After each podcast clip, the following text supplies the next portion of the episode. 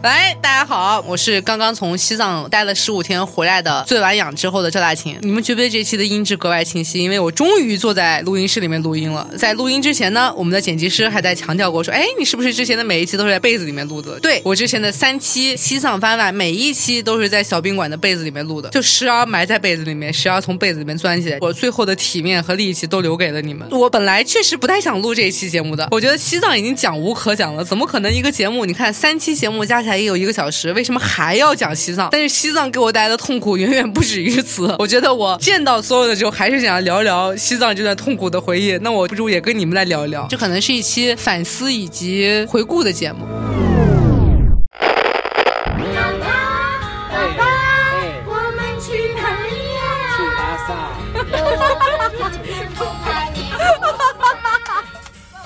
想给大家介绍一下我这位拼车的人员组成，就很奇妙。两个领队呢是重庆人，他们因为旅行结缘，结缘到什么程度呢？就是领队之一叫棉花，他的女朋友叫蘑菇。我给大家形容一下这两个人：棉花是一个曾经骑行川藏、滇藏以及各种进藏线路的人，他是一个骑自行车出身的人。他热爱自行车热爱到什么程度呢？就是他有七年的单身时光是靠自行车和他一起度过的，甚至中间也会高原反应，他是可以一边抹着鼻血一边快速的骑着自行车的。他喜欢。自行车超过喜欢女人，他的女朋友叫蘑菇。蘑菇是一个怎么样的女生呢？就是薛凯琪，和薛凯琪长得一模一样。因为她有八分之一的印度血统，所以眼睛大到令人发指。她的三庭五眼不是什么人类最美好的标志。我见了她以后，她就最多是三四眼吧，眼睛过大，就觉得整个脸都是眼睛。但真的长得非常像稍微有点黑的薛凯琪。他们俩呢，就是因为户外认识，并且这个女生呢以前还是个演员。我当时就问她说：“那你为什么要跟一个只爱骑自行车？”的男人呢？他说，因为他的超强的户外能力吸引了我。这个男人的户外能力强到什么程度呢？就是他比牦牛跑得快。是这样的，就是他为了去拍一个雪山和夕阳，你说他现在已经在西藏待了差不多有十年了，一直在做领队也好，自己玩也好，十年了，朋友们，他都能在飞奔的国道上面突然看到了一个雪山，他觉得那个雪山真的太他妈漂亮了，就停车，突然之间就冲下车去追雪山，就是这么一个男人。当我们意识到他下车的时候，他已经跑到了可能三公里以外了，很夸张。有一种热爱，对自然界热爱的男人。于是蘑菇就是这个女生，非常喜欢他，觉得如果有一天我在户外遇到了什么不测，棉花一定会救他。凭借这样一种单纯的爱，就从城市里面跟着他来户外做领队。这是我们的两个领队们，两个领队之外还有四个乘客，除了我之外有一个女生。这个女生呢是来自上海，朋友们，上海时尚之都，她又是时尚之都里面的时尚。上海时尚杂志时装部的时尚编辑，你知道她有多时尚？她在家出发之前是准备好了每一套衣服。做好了搭配，fitting，雪山要穿什么，草原要穿什么，帽子搭配的什么，鞋子搭配的什么，都搭配的很好，并且他非常有先见之明的事情是，不仅搭配的好，还便宜。我当时觉得哇，他的衣服好好看啊，三百块钱没有高于五百块钱的朋友们，这就是一个时尚杂志编辑的觉悟。我一定不会带超过三百块钱的衣服来到西藏，大家懂不懂？另外两个呢是来自深圳的建筑设计师，他们每天会画画图纸。据他们所说呢，比如说你们楼外面的有个窗户建的不好看，他们要管停车场。的路线规划的合不合适，他们也要管；你们房子装不装修也管。反正涉及到所有跟建筑相关的美观的工作，都是跟他们有关系的。我们人员组成大概是这个样子的。那俩人呢，一男一女，女的还是我的大学校友，就是非常巧，我们俩是同大学不同院系，我是法学院，他是土木学院。这个车的组合就很奇怪，因为从我们上车第一天的时候，大家就是一种彬彬有礼的介绍着彼此，就彼此不触碰彼此的界限，沉默。而且大家觉得我是很高冷的人，你们知道吧？我很高冷啊！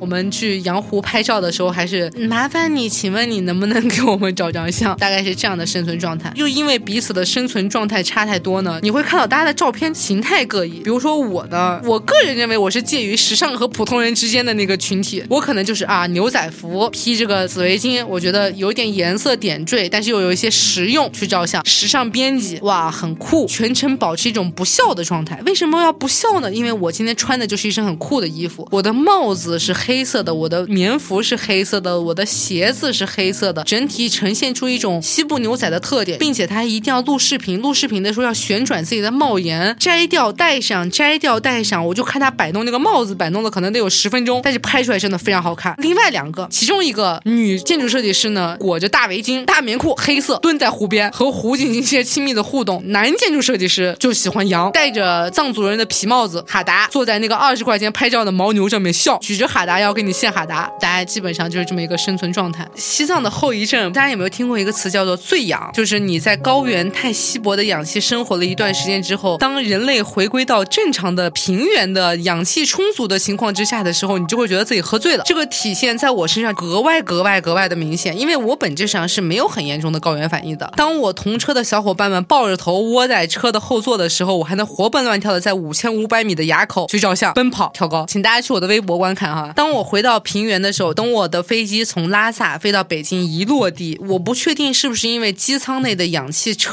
掉了，我就开始产生那种非常非常非常剧烈的头疼。那种头疼是你的两个太阳穴之间仿佛连着一条线，大家知道吗？古筝，你的脑袋就是那个古筝，然后有一个人在你的脑袋里面弹了一种《笑傲江湖》，就是这种感觉，太疼了，一点不夸张，真的，我从一落地就开始疼，哪怕喝到我心心念念的星巴克，我还是疼。于是，在回来的三天天之内，我就基本上维持着一种在床上躺着的状态，很醉。大家喝醉过酒吧？喝醉酒的时候，基本上是要不然你的语言不是很通畅，别人问我问题的时候，我只能以只言片语来回答他。当我在走路的时候呢，就是扭曲。你如果是走快一点的话，看起来好像有点像走台步，因为你的双脚只能在一个很奇怪的直线上面不断的平衡。但是如果你要走慢一点的话，你就会发现我的摇晃是非常非常巨大的，头疼哦，甚至还胃口不是很好，吃不下饭，对什么东西都没有什么兴趣，觉得这个世界到达了一个虚空。哎，好像很多人从西藏回来都有这种反应，就觉得对万事万物都提不起劲儿，工作没有意义，我想出家。我跟你说，你们就是醉呀，朋友们，这是生理反应，不是什么洗涤了心灵之后的结果。说到这个，当时我们车上不是有四个小伙伴吗？今天早上，当我看昨天晚上的群聊消息的时候，我就发现凌晨四点，两个在拉萨的户外领队和两个在深圳的建筑设计师愉快的聊起了天。但是两个人在拍星空，两个人在画建筑图纸，人生的命运产生了如此大的交隔。在深圳那两个小伙伴就会说：“这是我从西藏回来之后第四次想辞职了。我回来之后真的什么都不想干，我觉得人生都没有什么意义。我的脑海里面都回荡着什么转经筒的声音，牦牛身上铃铛的声音。我就想说，你们他妈就是醉呀！喝醉的时候觉得人生是虚空的。如果你也从西藏回来有这样的反应的话，请大家不要觉得是人生没有意义，缓缓就好了。比如说我现在缓了差不多一周，我现在还是非常能够精力充沛的给大家提起西藏的故事。根据大家的评论呢，我发现大家好像有一种我在劝大家去西藏的样子，其实也不是啊。大家冷静一点面对这件事情。我给大家算个账，我去西藏十五天花了两万块钱，算算账。这是一堂数学课，朋友们，这节课我想给大家聊一聊一些性价比的问题。两万块钱十五天，你觉得 OK 吗？我觉得不太 OK，就大家可以做一些更加有意义的事情，并且呢，这回回来之后，你知道从北京机场高速下来以后，第一个到达的城市的入口是三元桥，美好，这就是人类的地方。我现在好像回忆起我上期节目里面有说过，当我从阿里大环线进到拉萨见到城市景观的时候，我觉得城市是不应该存在的，什么虚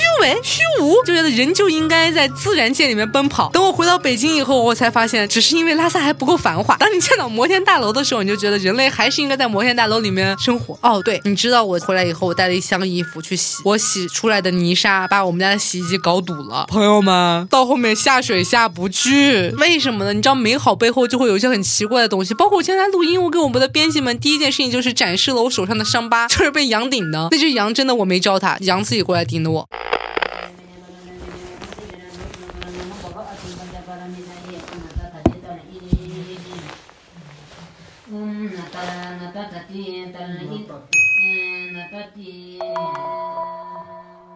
如果你也想去拉萨，我觉得以下是我给你的几个良心建议，希望大家能够用个小本本记下来。首先，第一条，请大家别穿白色的衣服。编辑刚问我为什么不能穿白色，你还不能理解为什么不能穿白色吗？因为脏啊！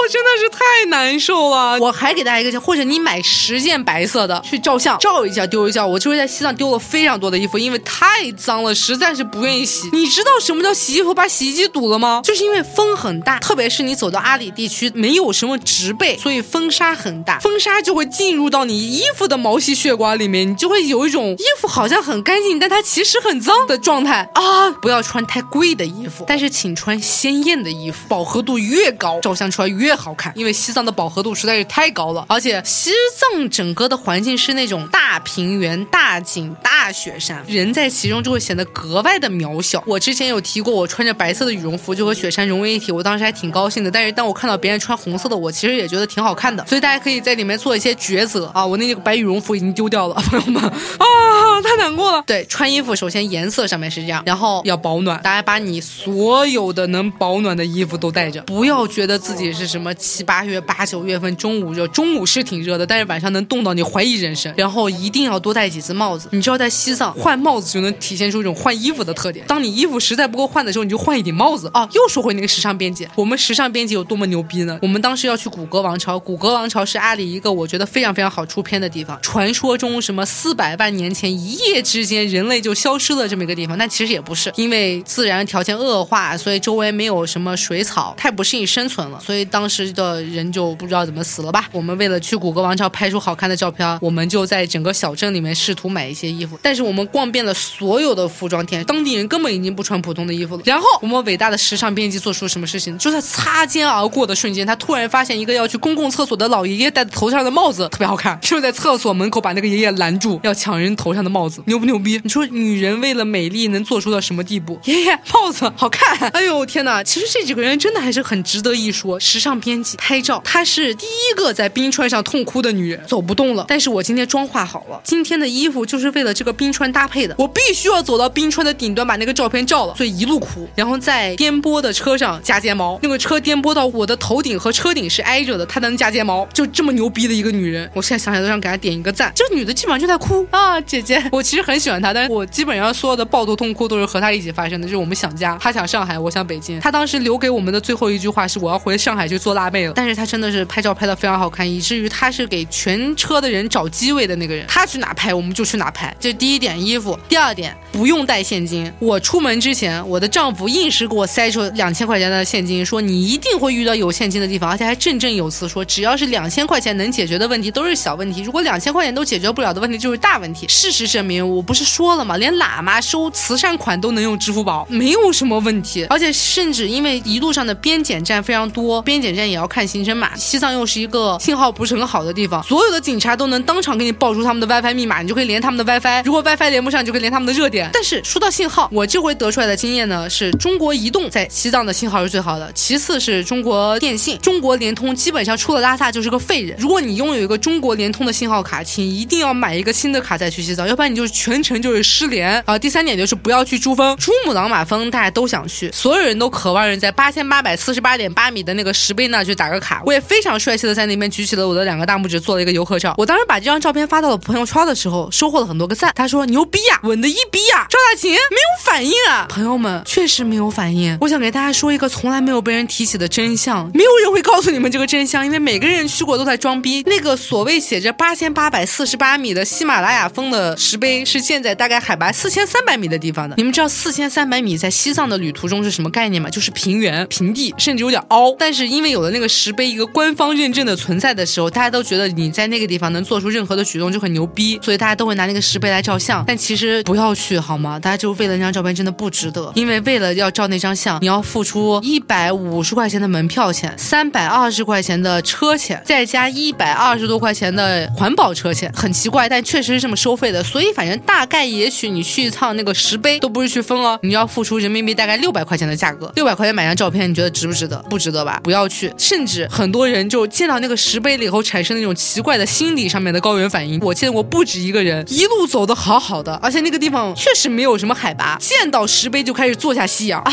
为什么呢？大家好像自动被数字打出了一种应激反应一样。你可以看到很多人坐在石碑的周围，非常痛苦的开始吸氧，但其实没有的。连我们车高原反应最严重的那个女生去到那都觉得很奇怪，甚至不知死的问他说：“请问这里要吸氧吗？” 然后那俩情侣还回他说：“我们就是想在这儿把氧吸完，怎么了？”你知道人类就是一种很奇怪的攀比的动物。喜马拉雅山不要去，而且喜马拉雅的那个山顶，你要不然带个望远镜也行，要不然你也看不太清楚，就是一个雪山。喜马拉雅山那个雪山也不比任何一个雪山漂亮到哪去，而且珠峰周围没有任何的景点。你要去去珠峰，你就必须要走单独的一条路，耗费你一整天的时间，就是为了去珠峰。如果你非要去，你觉得那张照片真的很重要的话，我不得不要跟你说一下我在东北餐馆老板娘说的故事，就是一个女孩想在珠峰睡觉，看珠峰的日出，离开的没有任何的痛苦，就睡了一觉，再也没有醒过来了。家人就把他们抬下来了。珠峰是我这一路去过最坑的景点，没有必要。如果你有需要的话，我可以把我的照片给你，你把自己的脸画上去，我拍了空镜，你可以把自己贴上去就可以了。总的来说，我觉得等我回来之后，我就发现大家真的是触动的点差距太大了。比如说我为了虎苦，那两个女生为了日照金山苦，我们在一起的那个男生是为了汴京苦。说到汴京，又是一个很奇怪的事情，汴京就是为了经书而辩论，大家为了一些经文做一些讨论。这也是我回到拉萨以后做的一个项目。拉萨有个寺叫做色拉寺，它最著名的就是去看汴京。我也是专门三点钟等着去看那个汴京，特别难受，因为从色拉寺的门口走到汴京场有非常长的一段路，然后有个喇嘛问我要微信，哎，我当时就觉得不太对，但是那个喇嘛底下穿了一双 Nike，所以我就以为他是个假喇嘛。然后我在汴京场又看到他了，很好笑。像我这种没有信仰的人，信仰很经不起动摇的，就是你稍微有一点偏差，我就会觉得这个信仰有点怪哈，朋友们。所以当我在汴京场再看到这个喇嘛的时候，我就冲他微微一笑，拉开了他的微信。说回汴京，汴京呢，就是每周除了周日以外，大家在一个巨大的汴京场上面做一些对于经书的讨论，基本上就是一个人坐在地下，一个人站着，冲着那个坐着的人发火。反正我的主观感受是这样子的，因为他说的是藏语，所以我一句也听不懂。大家可以感受一下这种，基本上你听到的和我听到就一样，就是啊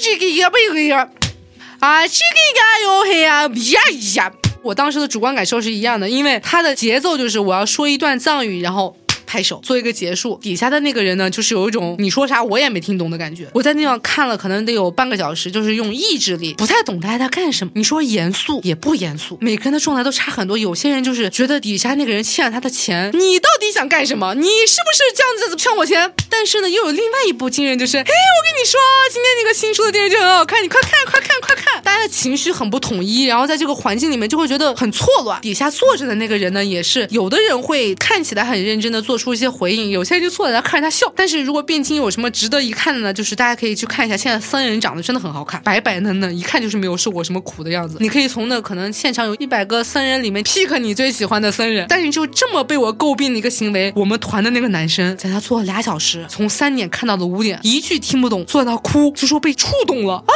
西藏就是个很奇怪的地方，你会不知道因为被一些奇怪的东西就会触动了。他就说 啊，这个世界上居然还有如此纯粹的东西。所以你去西藏。可能也会得到一些属于你的见解吧。第四个建议就是去西藏之前不要看攻略，基本上你看到的所有西藏的图，包括我发出来的，都是 P 过的。现场也不能说不好看，只能说没有那么鲜艳。不要看攻略，不要看图，你就逛，说不定你在西藏看到一个水坑，你都会哭。大家可以自由选择吧。但是我确实要重申一下我上一期节目的观点，就是去西藏，你要不然就抱着一颗艳遇的心去。西藏现在是个非常适合艳遇的好地方，但是如果你没有。这样的心思的话，请大家和自己最爱的人去西藏，实在是太孤独了。我在西藏最开心的事情是什么呢？无论你的预算有多少，你都去西藏了，你的预算也不会低。请大家一定要拿出一千块钱一晚的时间去西藏拉萨的瑞吉酒店住一下。这真的是我在整个行程就是深深深深深深的被治愈了。以前可能还没没有对好酒店有这么深刻的理解，直到我住了拉萨的瑞吉。好的酒店是什么？好的酒店就是有一个人永远会告诉你没关系的，有我。们在他的整个服务流程上，我觉得就是啊，我当场就想哭。从你进到酒店大堂，有人帮你拿行李，这是很基础的吧？你知道，在整个阿里行程，一个人扛着行李在高原上奔跑的久的时候，有个人帮你拖行李，这件事情就已经足够暖心。然后进到酒店大堂，扑面而来的就是那种木质的，我不知道是香水还是香料的东西，就觉得温暖。那种木质的香香料是介于佛寺和奢侈品大秀之间的那种很奇怪的混合啊！大家感受一下。等我坐到酒店前台，一坐下，服务员说啊，我看你嘴。好干，我给你倒杯水吧。哦，你知道那种感受吗？太感恩了。我问他说，我们明天有没有送机的服务？几个藏族的服务员在底下讨论了一下，然后就说我们没有，但是我们可以送你，没关系的，你不用担心。而且我看你明天的飞机挺早的，我们六点半早餐就开餐了，你可以慢慢的吃一个早餐，我们直接就可以把你送到机场，不要钱的啊！我这一路听到的最多的话是什么呢？就是加油，坚强，走，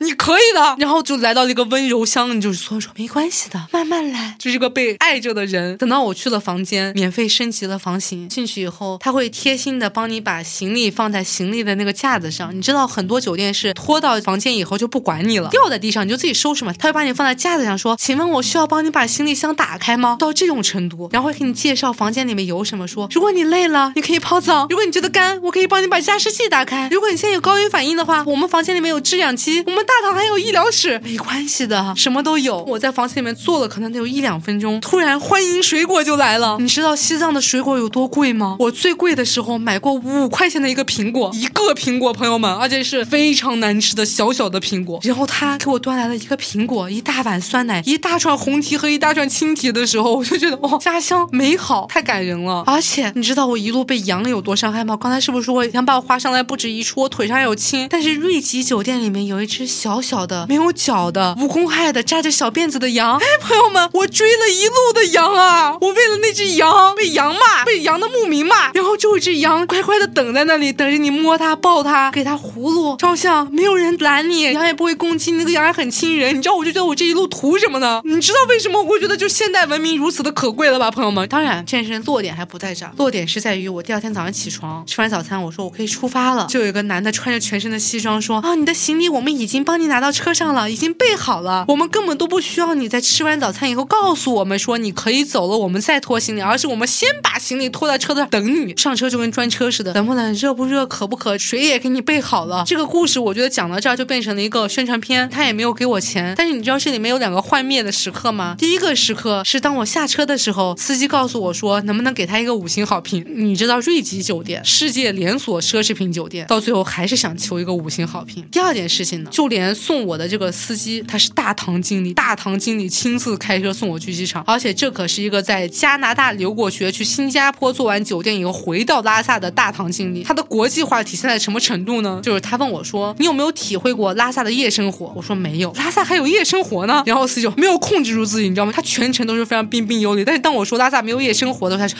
啊切，然后跟我说拉萨，我没有故意的夸人家的口音，他口音就是拉萨夜生活，说的像是一个 Los Angeles，他觉得拉萨的夜生活就是洛杉矶，大家可以下次去感受一下西藏洛杉矶。聊到最后，他就问我哪里人，然后我们就不知不觉的聊到了广州。他给我了一个让我此行最震惊的结论，就是所有的西藏人最喜欢的国内城市是广州。我说为什么？因为广州好吃吗？因为暖和吗？因为海拔低吗？他说不是，你在拉萨，甚至你在西藏见到的百分之九十九的绿松石都是广州进的我们都去广州进货。朋友们不要再买绿松石了。绿松石都是广州产的他们都去广州进货他们都喜欢广州好吗？结束吧。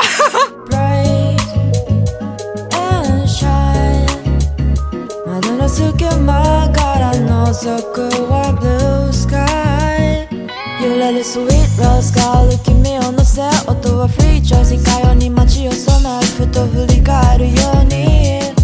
空を眺めて。飛び交うビッグボイスに曲がれよろめいて。非日常を語り合い取り留めて。お隣やまず元の気合わず身を委ねて。春風の舞う午後も戻れないよ。僕らがいた場所にとってを忘れないの。Come back to my city あの日の君は